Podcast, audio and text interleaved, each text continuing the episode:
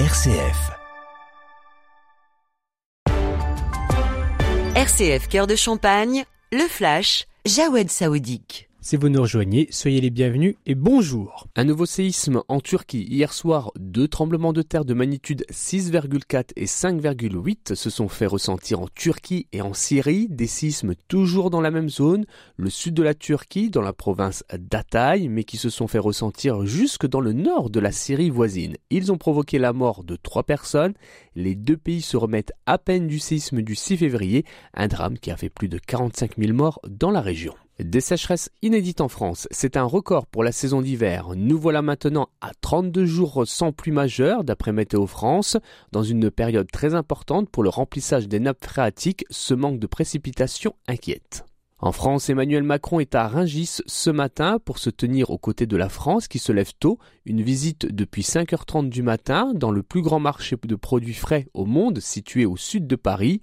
Emmanuel Macron n'était pas allé au contact direct des Français depuis le début de l'année et le début des mobilisations contre la réforme des retraites.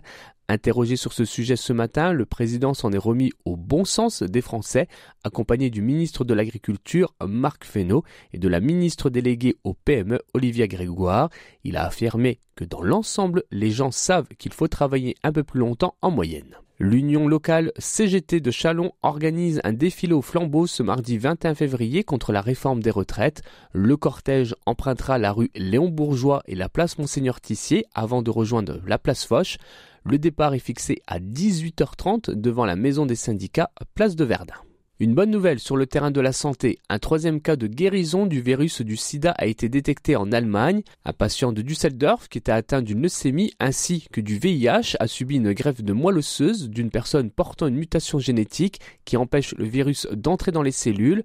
Une greffe qui a réussi puisque 4 ans après, ce patient allemand n'a plus aucune trace du virus du sida dans le corps.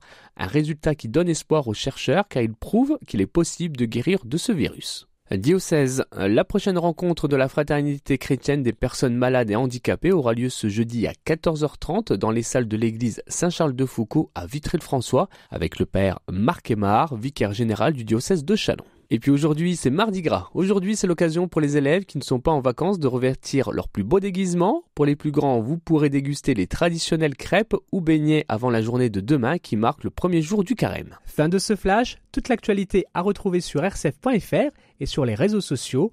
Le développement de toute votre actualité régionale, ce soir à 18h dans le 18-19 en Champagne, présenté par Jean-Pierre Benoît.